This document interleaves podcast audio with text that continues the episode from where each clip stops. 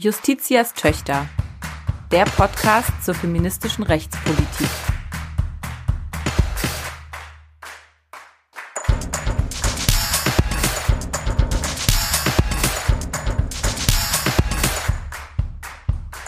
Ein Podcast des Deutschen Juristinnenbundes. Herzlich willkommen zur dritten Folge Justitias Töchter, der Podcast zur feministischen Rechtspolitik. Wir sind Dana Valentina und Selma Gata, hallo. Wir sprechen hier in unserem Podcast über feministische Themen im Recht und mit Frauen über Recht. Dabei geht es uns darum, aktuelle rechtspolitische Diskussionen, Gesetzesvorhaben und Rechtsprechung für Juristinnen und Nichtjuristinnen einzuordnen. Heute wollen wir uns beschäftigen mit dem Thema diskriminierendes Abstammungsrecht und dazu mit der Expertin Lucy Schibut sprechen. Zuvor haben wir aber noch ein Update, ein Update zu Upskirting. Wir haben ja in der letzten Folge über Upskirting gesprochen, das unbefugte Fotografieren unter den Rock. Da haben wir ähm, insbesondere zwei Gesetzesentwürfe hier diskutiert mit Dr. Leonie Steine. Und wir können berichten, dass das tatsächlich in der Zwischenzeit strafbar geworden ist. Das heißt, es ist zur Verabschiedung eines dieser Gesetzesentwürfe gekommen in leicht abgeänderter Form. Und zwar als Straftat gegen die sexuelle Selbstbestimmung. Auch das haben wir hier letztes Mal ein bisschen erörtert und haben überlegt, so als was ist es denn am besten geregelt? Unbefugte Bildaufnahme, sexuelle Selbstbestimmung und für mich überraschend, es ist sozusagen die sexuelle Selbstbestimmung ganz ausdrücklich geworden. Und es ist erfreulich, weil das einerseits tatsächlich eine Forderung aufnimmt vom Deutschen Juristinnenbund, die ähm, da ins Gesetzgebungsverfahren eingebracht wurde.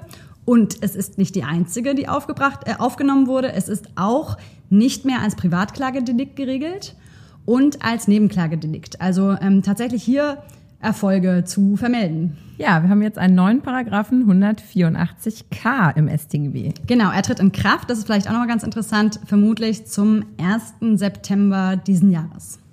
Wir haben in der letzten Folge unter anderem ja auch über Spannervideos gesprochen, die bei äh, Festivals zum Beispiel Monis Rache aufgenommen wurden in den Toiletten und Duschen.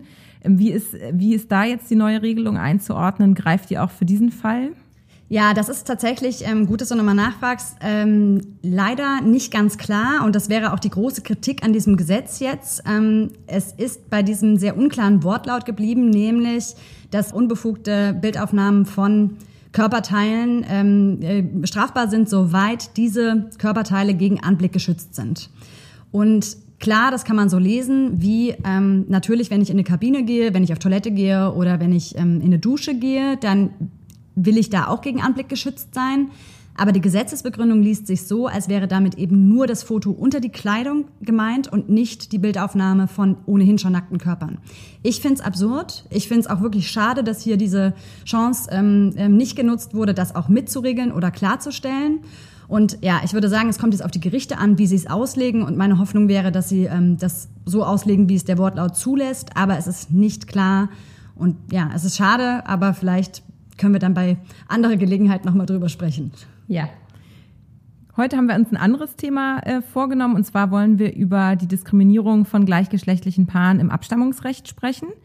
Kurz zur Einordnung. Seit 2017 ist die Ehe für alle möglich. Das heißt, es können auch zwei Frauen, zwei Männer, zwei Personen mit diversem Geschlechtseintrag oder ohne Geschlechtseintrag heiraten. Genau, da haben wir eigentlich ein Jubiläum jetzt quasi schon zu feiern. Das war nämlich genau. am 30. Juni 2017 wurde diese sehr überraschende Entscheidung vom Bundestag gefällt. Ja, was aber nicht geregelt wurde, ist die Frage der abstammungsrechtlichen Zuordnung. Das Abstammungsrecht betrifft ja die Zuordnung von Eltern zu ihren Kindern und diese Eltern-Kind-Beziehung. Und in dem Zuge ist das BGB im Zusammenhang mit der Öffnung der Ehe dann nicht reformiert worden. Genau. Also ähm, das ist so ein bisschen, äh, also darüber möchten wir ja heute sprechen und vielleicht nochmal ganz kurz ein bisschen erklären, worum es eigentlich geht im Abstammungsrecht und wie sich das da vollzieht und was die Ehe damit zu tun hat. Ähm, die hat nämlich einigermaßen viel damit zu tun. Also du sagst, das Abstammungsrecht regelt die sogenannte rechtliche Eltern-Kind-Zuordnung und sagt erstmal nur, wer ist rechtlich Eltern von welchem Kind. Und daran geknüpft sind verschiedene Folgen, nämlich ähm, natürlich ähm, wenn ich erbe von meinen Eltern qua Gesetz, also erbrechtliche Ansprüche, ähm, unterhaltsrechtliche Ansprüche, aber eben auch nur, wenn ich rechtliches Elternteil bin, habe ich auch rechtlich, also habe ich Sorgerecht. Genau. Also durchaus ein relevantes Feld. Ja, und das Abstammungsrecht kennt derzeit zwei Elternpositionen, die geregelt werden, die Mutter und den Vater. Und ähm, wir schauen uns vielleicht einmal an, wie die zivilrechtlichen Vorschriften da genau sind. Der Paragraph 1591 regelt die Mutterschaft und besagt, Mutter eines Kindes ist die Frau, die es geboren hat. Also hier wird für die Mutterschaft ganz klar angeknüpft an den Vorgang der Geburt. Das hat auch zur Folge, dass ähm, es durchaus möglich ist, dass ähm, Männer als Mutter anerkannt werden im zivilrechtlichen Sinne, nämlich Transmänner. Ja, genau. Also sie werden dann, das ist ja auch die weitere sozusagen äh, Pointe dieses Paragraphs, ist knüpft an den Realvorgang der Geburt an und benennt aber ganz klar, Mutter eines Kindes ist die Frau, die es geboren hat, ja.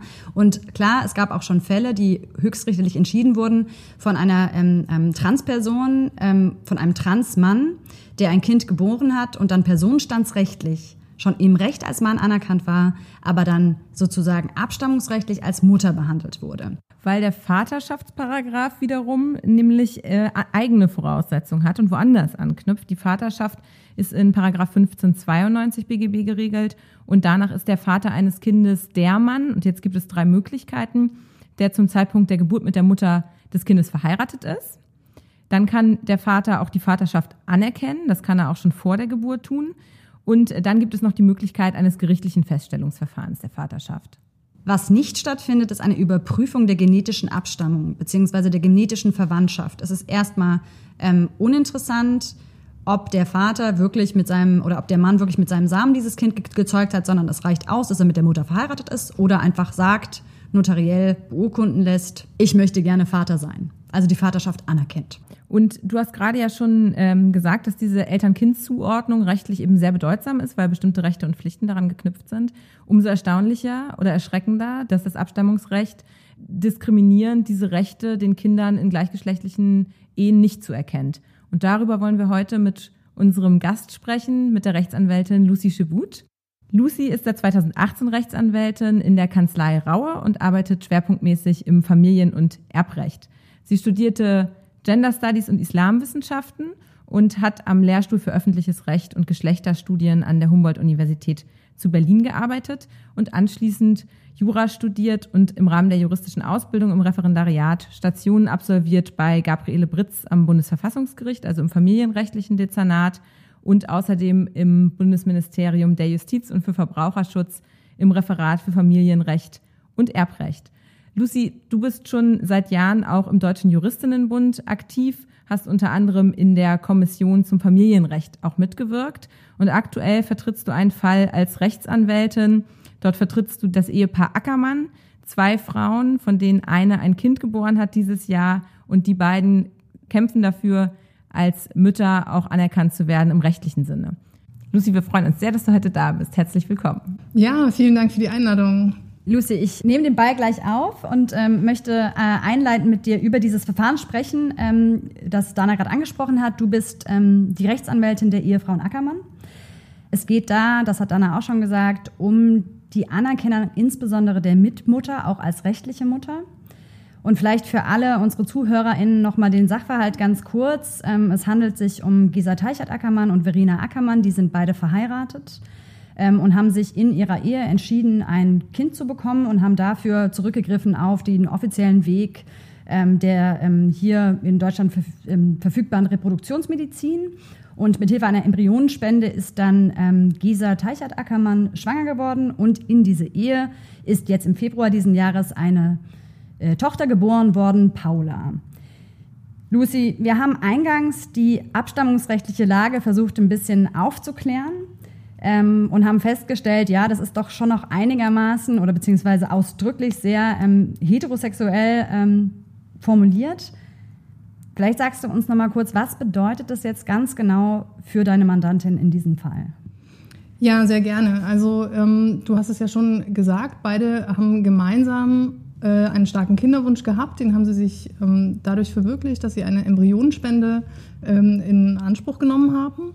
Das Kind ist auf die Welt gekommen und es hat qua Geburt nur einen Elternteil, obwohl es in eine ähm, sozusagen bestehende Ehe mit zwei Eltern hineingeboren wurde. Rechtlich anerkannt ist aber nur ähm, Gesa als Mutter des Kindes, eben nach 1591 BGB, was ihr eben vorgestellt habt. Äh, Verena Ackermann hat derzeit überhaupt gar keine Rechte an dem Kind. Das heißt, sie ist auch nicht in die Geburtsurkunde äh, von Paula eingetragen worden vom Standesamt. Ähm, und das, obwohl beide nicht nur miteinander in einer Ehe leben, sondern Verena Ackermann ist schon vor der Geburt zusammen mit ihrer Frau Gesa Teichert-Ackermann zu einer Notarin gegangen und hat dort zu notarieller Urkunde erklärt, ich anerkenne die Mitmutterschaft für unser Kind. Ähm, das ist eine rechtsverbindliche Erklärung, wenn sie einen Mann abgibt äh, und würde zur Folge haben, dass der Mann eben automatisch auch mit der Geburt des Kindes als Vater ähm, zugeordnet wird. Aber auch diese rechtsverbindliche Erklärung vor einer offiziell bestellten Notarin hat eben in der Familie Ackermann nicht dazu geführt, dass Paula von Anfang an zwei Eltern hat. Und die Erklärung der Mutterschaft funktionierte deshalb nicht, weil der Paragraph 1592 ähm, diese Anerkennungsmöglichkeit nur für den Vater vorsieht, oder? Genau, das ist jedenfalls die Auffassung vom Standesamt und ähm, ja, da kommt man mit rechtlichen Argumenten nicht dagegen an. Das heißt eben, also ich erkläre euch das kurz, wie das läuft. Nach der Geburt eines Kindes ähm, wird die Geburt registriert und jeder Mensch, der in Deutschland geboren wird, kriegt eine Geburtsurkunde. Und da ist eben ausgewiesen die statusrechtliche Zuordnung zwischen Eltern und Kind. Und in diese Urkunde ist bislang nur ein Elternteil eingetragen, weil das Standesamt sagt, für eine Mitmutter haben wir keine gesetzliche Grundlage, aufgrund derer wir die Mitmutter eintragen würden in das äh, Geburtenregister. Das bedeutet, ihr habt das auch schon angesprochen, eine ganz prekäre rechtliche Situation für das Kind, weil Paula eben nur eine Person hat, gegen die sie einen Unterhaltsanspruch hat. Paula hat nur eine Person, wo gemeinsame gegenseitige Erbrechte ähm, bestehen. Und was für das Kind wahrscheinlich im Moment noch am gravierendsten ist, wenn die Mutter versterben würde, wenn der Mutter etwas passieren würde, dann wäre nicht automatisch die Ehefrau der Mutter der fürsorgende Elternteil, wo Paula aufgehoben wäre, sondern es gibt ein Risiko, dass Paula in staatliche Obhut äh, genommen würde. Ähm, das zum einen oder umgekehrt, wenn der Mitmutter, die eben noch nicht als rechtliche Mutter anerkannt ist, in der Zwischenzeit etwas zustößt, dann gäbe es eigentlich einen ähm, Halbwaisenrentenanspruch. Der besteht aber eben auch nicht, weil es keine rechtliche Elternzuordnung bisher zwischen Paula und ihrer Mitmutter gibt. Und das ist vor allen Dingen in Fällen problematisch, wo ähm, es zum Beispiel eine Alleinverdiener-Ehe ähm, ist, wo die Mitmutter also den wesentlichen Teil zum Unterhalt beiträgt. Wenn das wegfällt, dann entstehen für das Kind auf einmal richtig äh, prekäre ähm, Versorgungsengpässe. Und die fehlende Anerkennung kann ja letztlich nur dann erreicht werden durch ein Adoptionsverfahren. Und das bedeutet ja aber für die Familien auch erhebliche Einschränkungen, weil so ein Adoptionsverfahren ist ja schon nochmal was ganz anderes als eine rechtliche Anerkennung der Elternschaft im Vorwege. Ne? Genau, Dana, du sagst es, es ist was ganz anderes. Es gibt einen gravierenden Unterschied zwischen dem der Konstellation, wofür das Adoptionsverfahren gestrickt ist, die sogenannte Fremdkindadoption oder Stiefkindadoption, und der Lebenssituation, wie wir sie hier in der Familie Ackermann haben, der sogenannten Herkunftsfamilie von zwei Müttern. Bei der Fremdadoption oder bei der ähm, eben bei den vorgesehenen Adoptionsregeln, die hier für gleichgeschlechtliche Paare gelten sollen, wird unterstellt, dass es, dass das Kind erstmal einen anderen Elternteil hat, der das Kind abgibt und die neue Elternstelle, also die Mitmutter, ist der annehmende Elternteil. Muss erstmal überprüft werden ähm, ob der neue Elternteil für die Annahme eigentlich geeignet ist. Da gibt es ein, eine vorgesehene Prüfzeit vom Gesetz. Es muss ein Antrag gestellt werden. Es gibt ein formales Verwaltungsverfahren, was durchlaufen werden muss. Es gibt eine Prüfung beider Eltern und äh, eben der Eltern-Kind-Beziehung zwischen allen, ob die Familie eigentlich geeignet ist, das Kind fürsorglich zu betreuen, ähm, zu erziehen. Da findet eine finanzielle Überprüfung statt. Ähm, die Eheleute werden durchleuchtet in gesundheitlicher, sozialer Hinsicht. Und wenn dann das Jugendamt und das Gericht der Meinung sind, ja, das ist die richtige Familie, dann wird der Adoption stattgegeben. Und man sieht eben, dass das für den Fall von Paula und ihren beiden Müttern überhaupt nicht passt, weil Paula von Anfang an nur diese beiden Mütter als ihre Eltern hatte und es braucht keine Prüfung dieser Eltern-Kind-Beziehung zwischen äh, den dreien, sondern es ist von Anfang an die Lebensrealität von allen Beteiligten.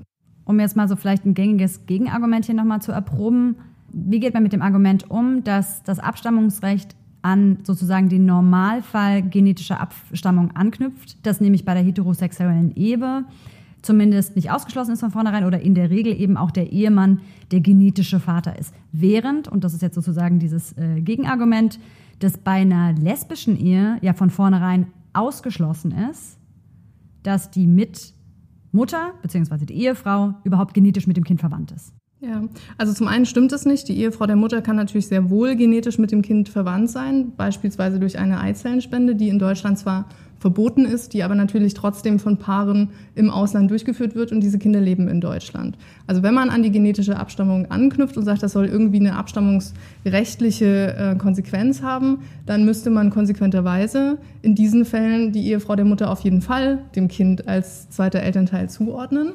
Mein Argument wäre aber, dass es auf die genetische Abstammung überhaupt nicht primär im Abstammungsrecht ankommt. Oder das wird deutlicher, wenn man es eben nicht Abstammungsrecht nennt, sondern das Recht der Eltern-Kind-Zuordnung.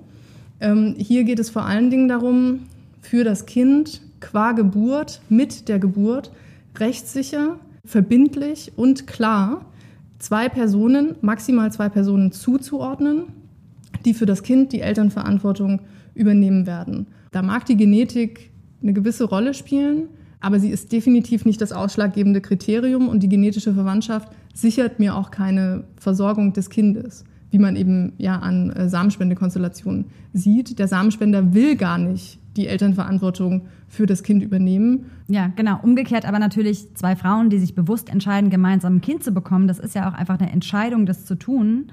Und häufig auch mit ein bisschen mehr Aufwand verbunden als bei heterosexuellen Beziehungen.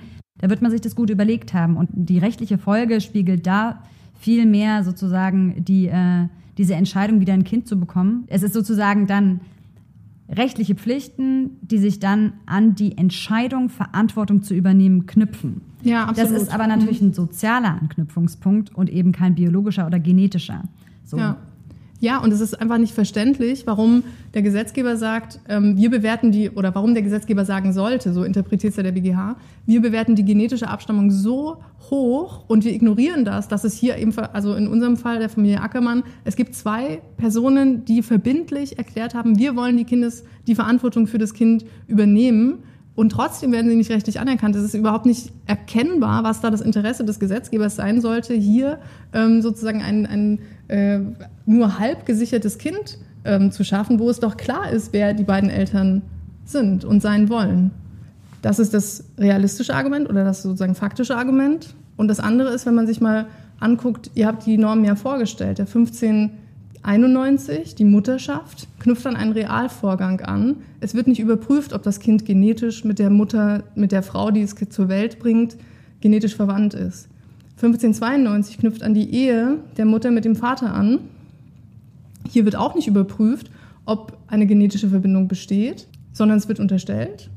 Aber in erster Linie ist natürlich die Vermutung, dass der Mann, der zum Zeitpunkt der Geburt mit der Mutter verheiratet ist, vor allen Dingen die soziale Elternrolle übernehmen wird. Der will die Elternverantwortung übernehmen. Die wollen eine Familie sein. Diese Vermutung gilt für die Ehefrau der Mutter gleichermaßen. Es ist ja abwegig zu denken, dass die das nicht will, sondern natürlich.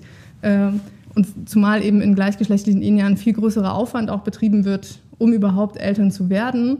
Äh, das heißt, hier ist ganz klar, dass das eine Familie werden soll.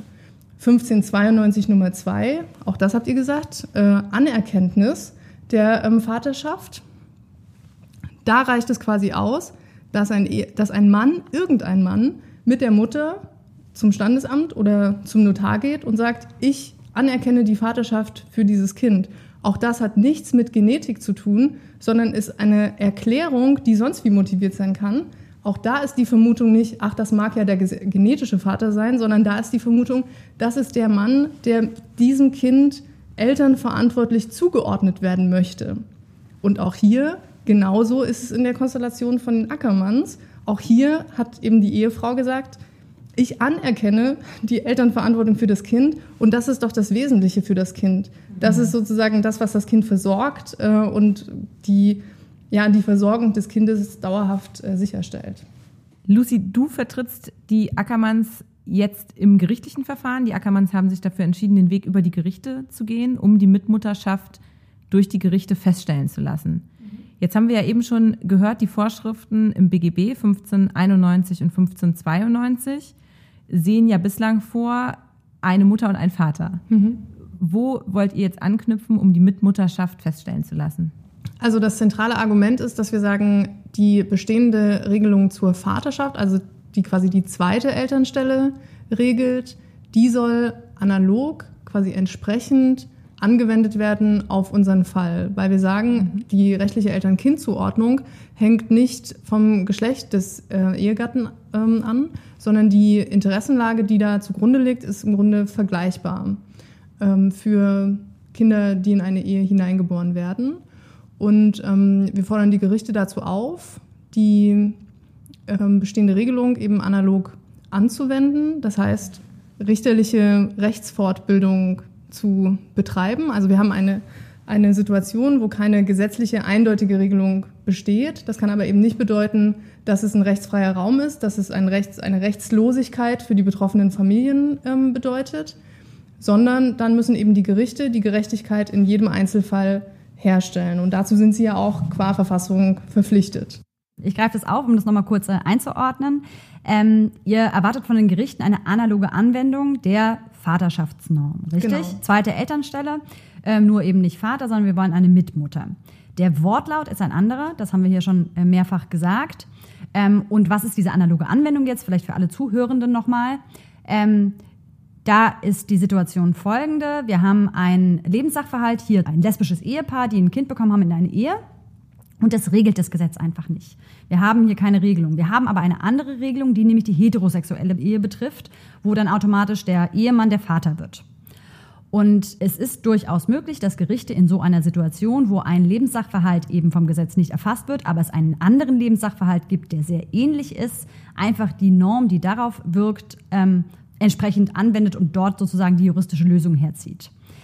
Es nennt sich richterliche Rechtsfortbildung und Rechtsfortbildung ist eigentlich etwas, was der Gesetzgebung obliegt.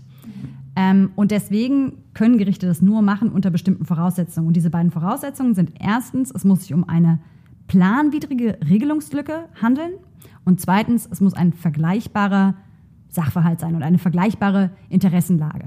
Mhm. Und vielleicht gehen wir jetzt einfach diese Voraussetzungen nochmal durch. Also erstens, ähm, es muss eine planwidrige Regelungslücke sein. Genau. Das ist dann der Fall, wenn, ein, wenn der Gesetzgeber es vergessen hat, einen bestimmten Sachverhalt zu regeln. Also man könnte jetzt unterstellen, bei der Ehe für alle, wir erinnern uns, das war irgendwie so eine Woche, innerhalb von einer Woche war dieses Gesetz quasi umgesetzt. Dann ist es ja erstmal naheliegend, in so einer turbulenten Gesetzgebungsphase binnen einer Woche kann man ja mal was vergessen könnte sein, der Gesetzgeber hat vergessen, das Abstammungsrecht zu regeln. Das ist wohl nicht so, denn der Gesetzgeber hat ganz bewusst gesagt, äh, wir wollen das Abstammungsrecht nicht anpassen an die Ehe für alle. Deswegen hat man nach dem Kriterium einer unbewussten Nichtregelung, hätte man hier keine planwidrige Regelungslücke. Unser Argument ist aber, dass wir sagen, auch wenn der Gesetzgeber es bewusst unterlässt, einen bestimmten Sachverhalt zu regeln, aber qua Grundrechten dazu verpflichtet wäre, weil es eben keinen rechtsfreien Raum geben darf in diesem Feld, also eben bei der Eltern-Kind-Zuordnung. Auch dann liegt eine sogenannte planwidrige Regelungslücke vor, auch wenn sie vielleicht nicht so planwidrig ist, weil sie nicht unbewusst passiert ist.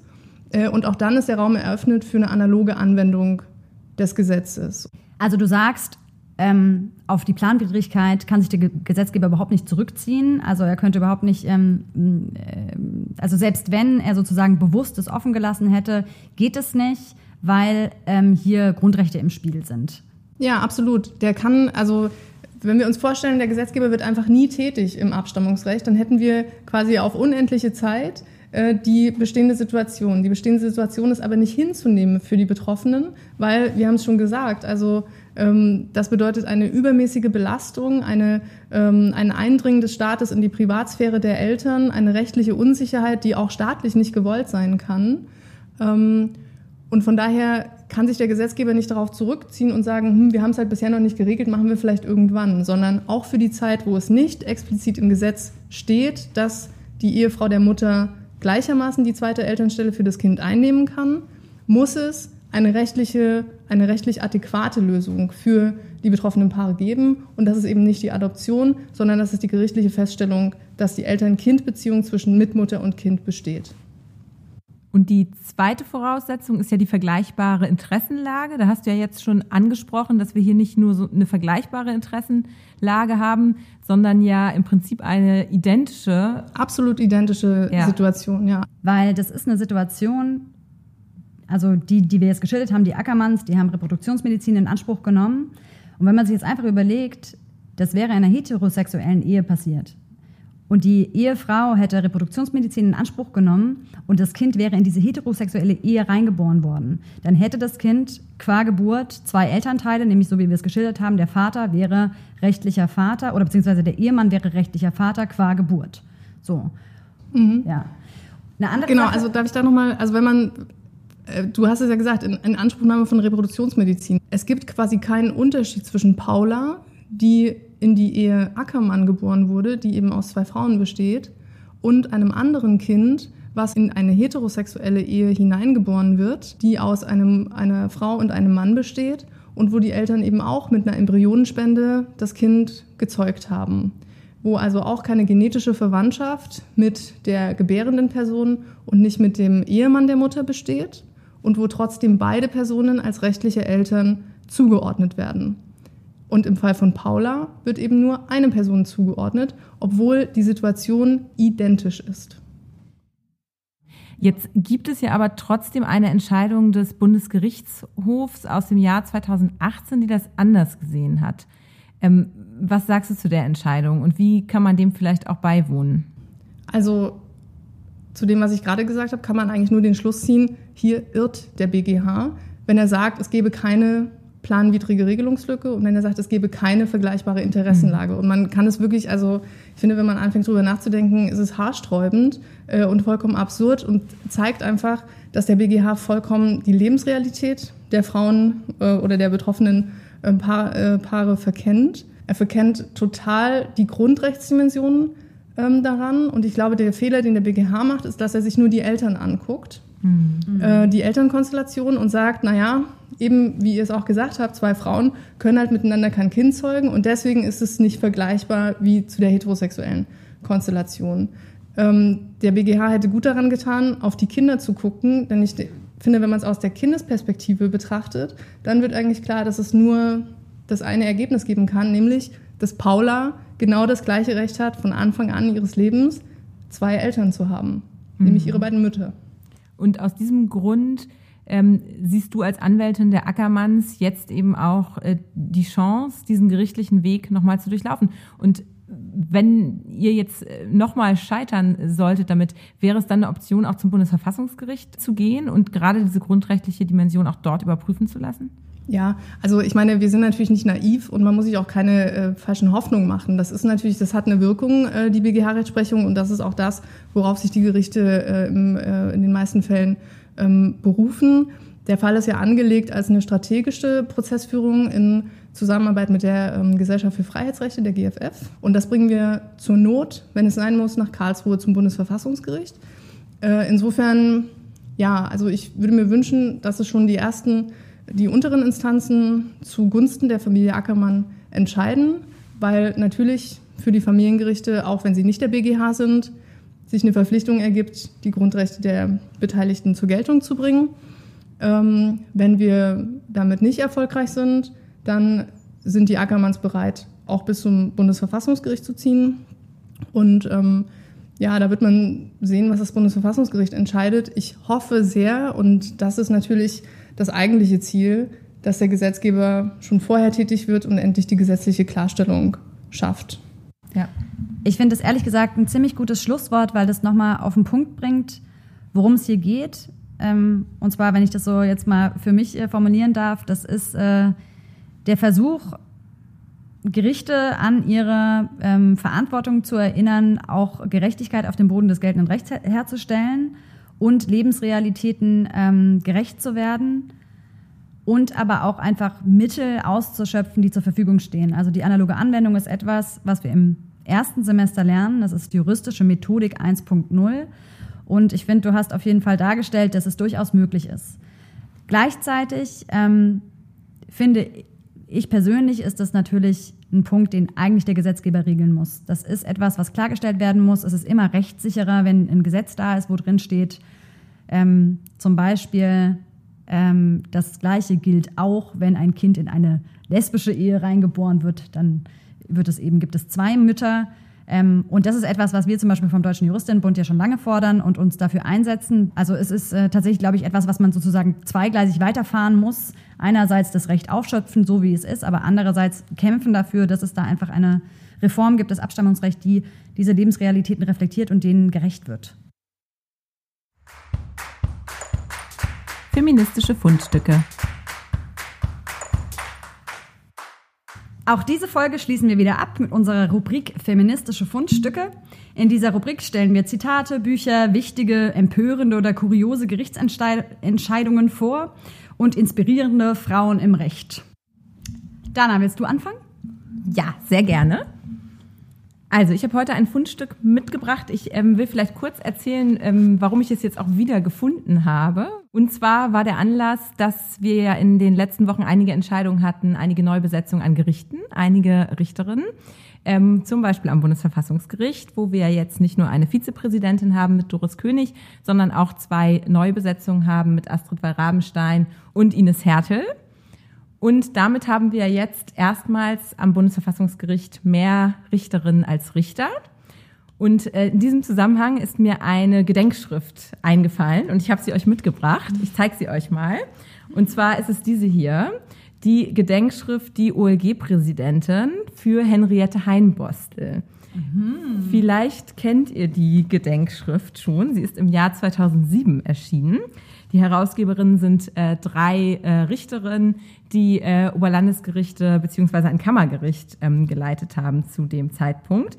Und ähm, die Widmung ähm, möchte ich kurz verlesen. Und zwar ist, das, äh, ist diese Gedenkschrift gewidmet Henriette Heinbostel, unserem Vorbild zum 50. Jahrestag ihrer Ernennung zur ersten OLG-Präsidentin. Also von 2007 ist diese Gedenkschrift. Das heißt, sie bezieht sich auf das Jahr 1957, wo Henriette Heinbostel zur ersten OLG-Präsidentin in Deutschland ernannt wurde. Das ist zufällig das Jahr, in dem ja auch das Gleichberechtigungsgesetz in Deutschland erlassen worden ist, das erste. Und ähm, in dieser Gedenkschrift hat hier das Geleitwort geschrieben Brigitte Zypris, damals, als dieses Buch erschienen ist, Bundesjustizministerin. Und sie erklärt das Ganze so. Sollen eine bedeutende Juristin oder ein alter Jurist geehrt werden, dann schreibt man ihnen eine Festschrift. Und ich fand es also ganz schön, diese, ähm, diese Legende der Henriette Heinbostel hier nochmal ähm, herzutragen, weil in dieser Festschrift also ganz hervorragende Beiträge sich mit Gleichberechtigung aus einer rechtlichen Perspektive auseinandersetzen. Und ich sehr schön fand, dass die Autorin diese Form genutzt haben, dieser Gedenkschrift, diese Beiträge so zu versammeln. Ja, voll. Cool. Ja, cooles Fundstück.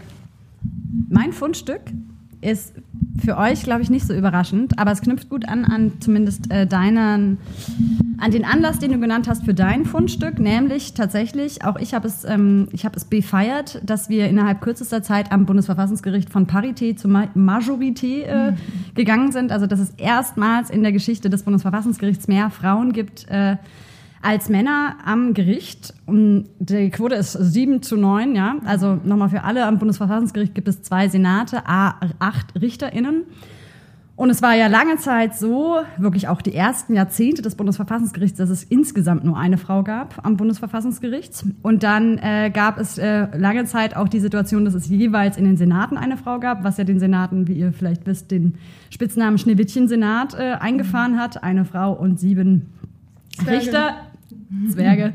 Und ähm, ja, es ist ja sozusagen der historische Moment eingetreten, dass wir das erste Mal Majorité haben. Es gab da ja auch kurz dieses ikonische äh, Bild, ähm, als es Parité war von den Richterinnen des Bundesverfassungsgerichts. Das hat mich auch sehr erheitert. Ja. Ähm, ich wollte die Gelegenheit nutzen, um, bei euch muss ich es nicht tun, aber für den unwahrscheinlichen Fall, dass es hier Leute draußen gibt, die sie noch nicht kennen, ähm, RBG, Ruth Bader Ginsburg, zu zitieren für uns alle. Ja. Die ist nämlich einmal gefragt worden. Ähm, sie ist, ähm, also nochmal für alle, sie ist Richterin des Supreme Courts, also sozusagen das Äquivalent des Bundesverfassungsgerichts in den USA. Unglaublich wichtiges Gericht. Sehr politische Besetzung und ähm, ist ja, federführend gewesen bei maßgeblichen Entscheidungen zur Gleichstellung ähm, der Geschlechter. Und sie ist mal gefragt worden, wann ist es denn genug? sozusagen, wann ist die Gleichstellung genug erreicht am Supreme Court, ab welcher Quote. Und es gibt dort neun RichterInnen. Und sie hat gesagt, You know what the answer is when there are nine, of course. also bei 100 Prozent. Also von daher möchte ich sozusagen diesen Etappensieg mit euch hier feiern und anstoßen. Aber natürlich auch bei uns gilt, when there eight. 16. 16, genau. Lucy, du hast uns auch ein Fundstück mitgebracht, ne? Ja, das war echt eine Herausforderung. Ähm, aber mein Stichwort lautet äh, lesbische Sichtbarkeit natürlich auch für das Fundstück. Und ähm, über diese Frage bin ich dazu gekommen, dass in Berlin ähm, ja gerade ein Preis für lesbische Sichtbarkeit verliehen wurde. Ah. Äh, Berlin ist da das erste Bundesland, was das macht. Und äh, mittlerweile gibt es das aber wohl auch in Hessen. Jedenfalls in diesem Jahr ist die Preisträgerin Katharina Oguntoye. Mhm. Und äh, Katharina Oguntoye ähm, hat in den 1980er Jahren ein Buch mit herausgegeben, das heißt äh, Farbe bekennen. Der Untertitel lautet Afrodeutsche Frauen auf den Spuren ihrer Geschichte. Und meines Erachtens ist das ein Klassiker, ein zentrales Werk der ähm, afrodeutschen Frauenbewegung in Deutschland, äh, was wir alle kennen sollten und was ich deswegen als Fundstück mitgebracht habe. Der Hintergrund war, dass Audre Lorde, die wahrscheinlich mehr Leuten noch ein Begriff ist als äh, Katharina Oguntoye, ähm, hier in den 1980er Jahren eine Gastdozentur an der Freien Universität Berlin hatte und ähm, da ganz viele schwarze Studentinnen saßen und vollkommen empowered und erleuchtet waren von dem, was Audre Lorde ihnen erzählt hat und zum ersten Mal angefangen haben, über ihre eigene Identität ähm, ja, vielleicht nicht nachzudenken, aber sich dazu zu vernetzen, darüber zu erzählen. Und Audre Lorde hat sie genau dazu empowered, das zu tun. Und Farbe bekennen ist quasi das Ergebnis. Ähm, äh, schwarze Frauen in Deutschland haben angefangen, ihre Geschichten aufzuschreiben, zu erzählen, zu dokumentieren. Und ähm, das ist natürlich auch eine Reaktion gewesen auf die weiße deutsche Frauenbewegung, in der sie sich gerade nicht repräsentiert gefühlt haben und ihre Anliegen nicht repräsentiert sahen und auch eben Rassismus als Problem nicht thematisiert wurde. Ähm, ja, und ich finde, es äh, ist ein ganz wichtiges Buch. Es hat nichts an seiner Aktualität ähm, verloren. Und gerade in Zeiten von Black Lives Matter und Angriffen von rechts auf äh, ja, Rechtsanwältinnen of Color, äh, Kabarettistinnen of Color, also Seda Bascha Yildiz, mhm. ähm, mhm. Idil Baydar. Also die Auseinandersetzung mit Rassismus bleibt für Feministinnen ein ähm, zentrales Thema und ich finde, dieses Buch ist ein absoluter Klassiker und sollte gelesen werden, sollte Aufmerksamkeit finden. Ja, klasse, super Empfehlung. Nochmal super, dass du das Stichpunkt, Stichwort hier reinwirfst, ähm, Stichwort äh, Intersektionalität. Also, dass eben Feminismus nicht da aufhört, sich irgendwie mit Frauen äh, zu ähm, oder mit Frauenrechten zu beschäftigen, sondern dass es eben, du sagst, es ist eine afrodeutsche lesbische Frau, da kommen verschiedene Diskriminierungskategorien zusammen und ähm, ja, es ist total wichtig, eben äh, ähm, da Sichtbarkeiten auch innerhalb des Feminismus zu schaffen. Ja, voll. Und deswegen habe ich mich auch über die Wahl von Katharina Oguntoye ja. ähm, für diesen Preis ja. gefreut. Ja, auf jeden Fall. Kommt zur, zur richtigen Zeit. Ja. Vielen Dank, Lucy. Ähm, vielen Dank für dieses Fundstück. Vielen Dank, dass du da warst. Vielen Dank fürs Gespräch. Ja, ja vielen Dank an euch. Es hat super Spaß gemacht. Ja, es war sehr ja. schön. Gerne wieder. Wir sind am Ende der Folge angekommen. Vielen Dank, dass ihr wieder dabei wart. Wir werden auf jeden Fall einige der Informationen wieder verlinken in den Show Notes, die wir heute besprochen haben und freuen uns auf die nächste Folge.